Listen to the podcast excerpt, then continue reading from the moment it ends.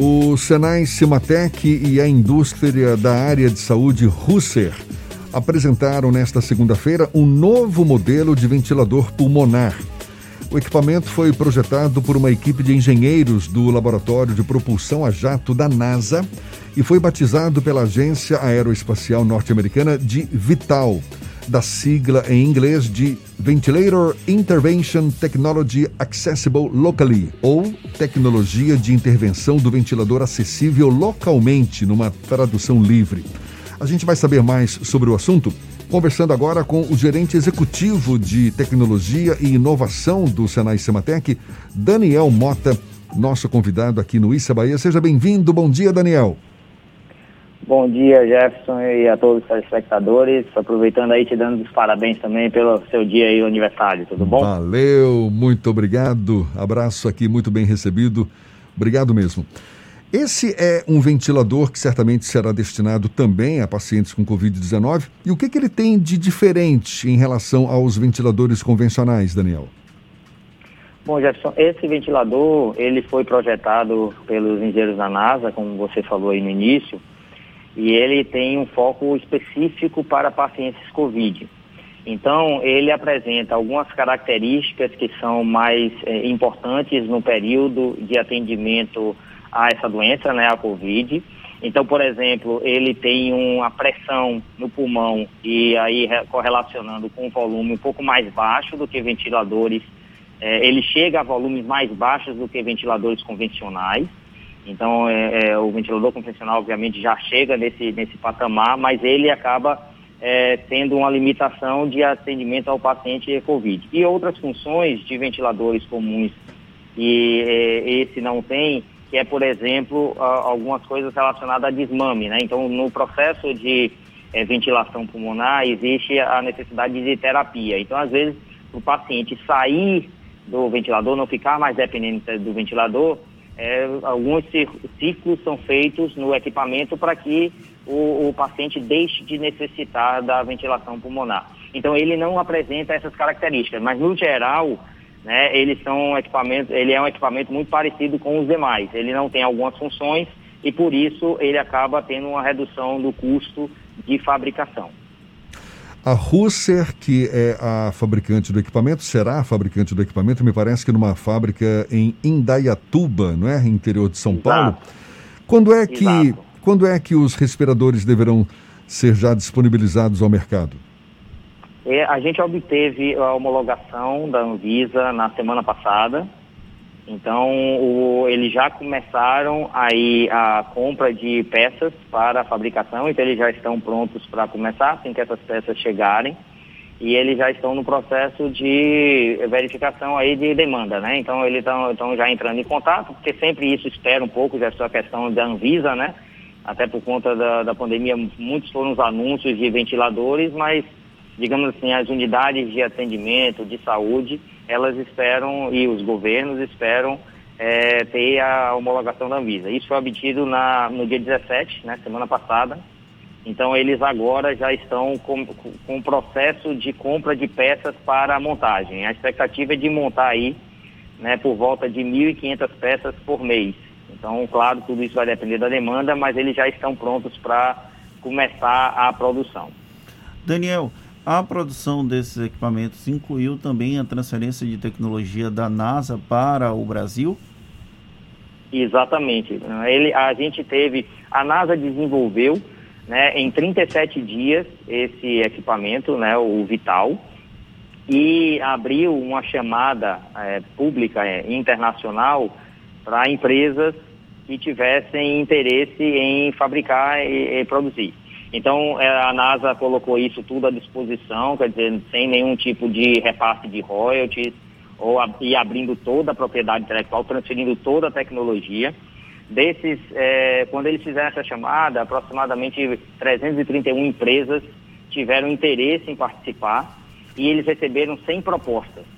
Né? Das 100 propostas, eles licenciaram 28 no mundo inteiro, né? sendo 8 nos Estados Unidos e 20 fora dos Estados Unidos.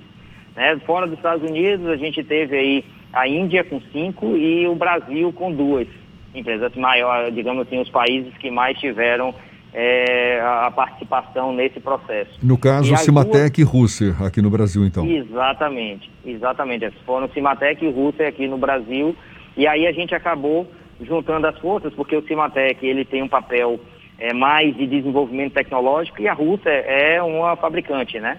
Então é, foi um casamento perfeito aí, porque a gente fez todo o processo de transferência de tecnologia e melhoria e adequação do equipamento às normas brasileiras né, para passar em todos os testes. Então, esse foi o papel principal do Cimatec. Nessa relação, eh, o Cimatec tem a intenção eh, de doar os equipamentos, ou seja, eh, a nossa relação foi de, de adquirir equipamento, claro, pagando os custos da Rússia na fabricação, mas de a gente buscar investidores, adquirir equipamentos e doar, e a Rússia de efetivamente vender esse equipamento. Né? Agora, para essa doação, será necessário que arrecadar recursos de instituições, de empresas? para viabilizar Isso. a doação? Isso.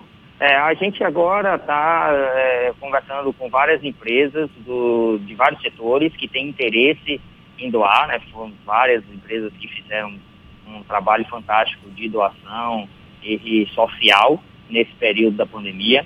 Todos eles, a gente já tinha conversado com várias empresas, mas todas esperavam a homologação da Anvisa, que saiu na semana passada. Então, o que a gente precisa é, de empresas aí com interesse de doação, ou seja, de investir um recurso para que a gente possa é, adquirir a preço de custo e doar. Né, a nossa meta é uma doação de 50 equipamentos. Mas claro que a Rússia vai disponibilizar muito mais equipamentos aí, né, para já com preço muito abaixo do mercado para várias instituições e, e entidades. Já tem uma noção do valor que esses equipamentos vão ser disponibilizados para, por exemplo, aquisição pelo poder público? É, a, a Rússia já divulgou, né, eles divulgaram ontem o, o preço é, desse equipamento. Ele está aí na ordem de 59 mil reais. Né, esse foi o preço que eles já, já publicaram ontem. Né, eu estou falando isso porque foi eles, foram eles mesmos que é, falaram ontem na nossa live, né? É, de, de um custo de 59 mil reais, que é abaixo do preço, preço médio aí de um respirador que hoje existe no mercado já. Essa parceria do, do, do Cimatec, Senai Cimatec com a Russer, e você destacou, o, o Cimatec vai tentar, vai buscar, a, a, a, digamos, a adequação não é, desse equipamento aos critérios, aos, ao ambiente nacional. Isso, ou, ou, seja, significa o quê? Realizar melhorias, adequá-lo às especificações nacionais? Exatamente. Cada, assim, o, equipamento desenvolvido pela, pela NASA, Jefferson, ele foi é, validado e aprovado na visa deles lá, né, que é o, o FDA, o FDA lá. Então, eles tiveram essa aprovação lá, mas cada país tem sua própria regulação. No caso da Anvisa, né, é, ela aceita, é, por exemplo, os relatórios que eles entregaram para o FDA e tem atendimentos específicos. Então, por exemplo, só para você ter ideia, o equipamento lá da, da NASA foi homologado pela FDA, mas não atendeu alguns critérios, por exemplo, de, de ensaios de compatibilidade eletromagnética. Ou seja, é, tem algumas questões aí da parte de, de interferência eletromagnética que o, o, equipamento desenvolvido pela NASA acabou não atendendo, mas isso não é um problema para a regulação FDA. No caso do Brasil, ela precisaria passar por todos os testes. Então, a gente teve que adequar o equipamento, né? É, a gente teve que mudar também, não só pela questão tecnológica e pela questão de passar na Anvisa, mas até para esse processo de nacionalização, tem fornecedores que existem nos Estados Unidos e peças que existem nos Estados Unidos que a gente não tem com tanta facilidade no Brasil. Então a gente teve que buscar fornecedores né, locais é, porque senão seria, obviamente, inviável tornar o ventilador né, acessível. Quer dizer, a gente precisaria importar né, peças e que seria muito mais complicado, não só a parte logística, mas a parte de custo. Então, esse foi o trabalho aí principal do Cimatec, que já foi completamente realizado, né, e eh, tanto é que a gente obteve a aprovação e a homologação junto à Anvisa. O ventilador pulmonar, ele foi batizado originalmente de Vital, não é? Agora, aqui no Brasil vai ganhar o nome de Vida, é isso mesmo? Exatamente. Ele, a gente, esse nome foi batizado pela própria Rússia, né? E ele tem mais ou menos o mesmo significado que você leu aí para o Vital. Ele é vida e significa ventilador de intervenção desenvolvido para ser acessível. Uhum. Então, quer dizer, ele, tem, ele guarda uma relação com o vital. Então, a Rússia, é, é, a, a, interpretação basicamente é que é vital ter vida. Então, foi um, um paralelo aí dos nomes, mas ele se chama no Brasil de vida. O, a produção inicialmente está restrita a essa fábrica do interior de São Paulo, mas existe a possibilidade de ampliação de outras fábricas no Brasil também produzirem o equipamento?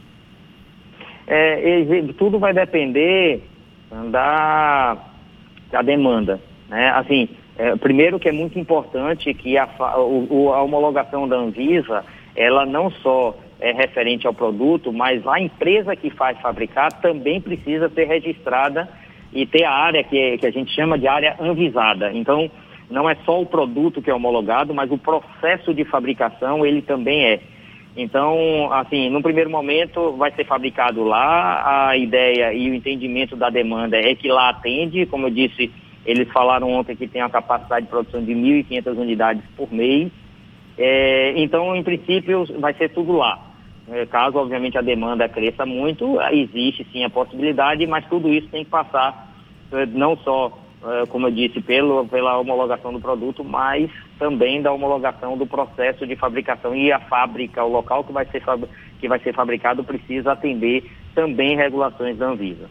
E só para ficar bem claro, Daniel, um dos objetivos dessa parceria é arrecadar recursos, no caso do Cimatec, não é? Arrecadar recursos para viabilizar a doação de ventiladores. Você falou, acho que 50 ventiladores, não é, para estados e municípios brasileiros. Isso. Agora, isso, claro, independentemente do equipamento que vai estar disponível para venda também, não é?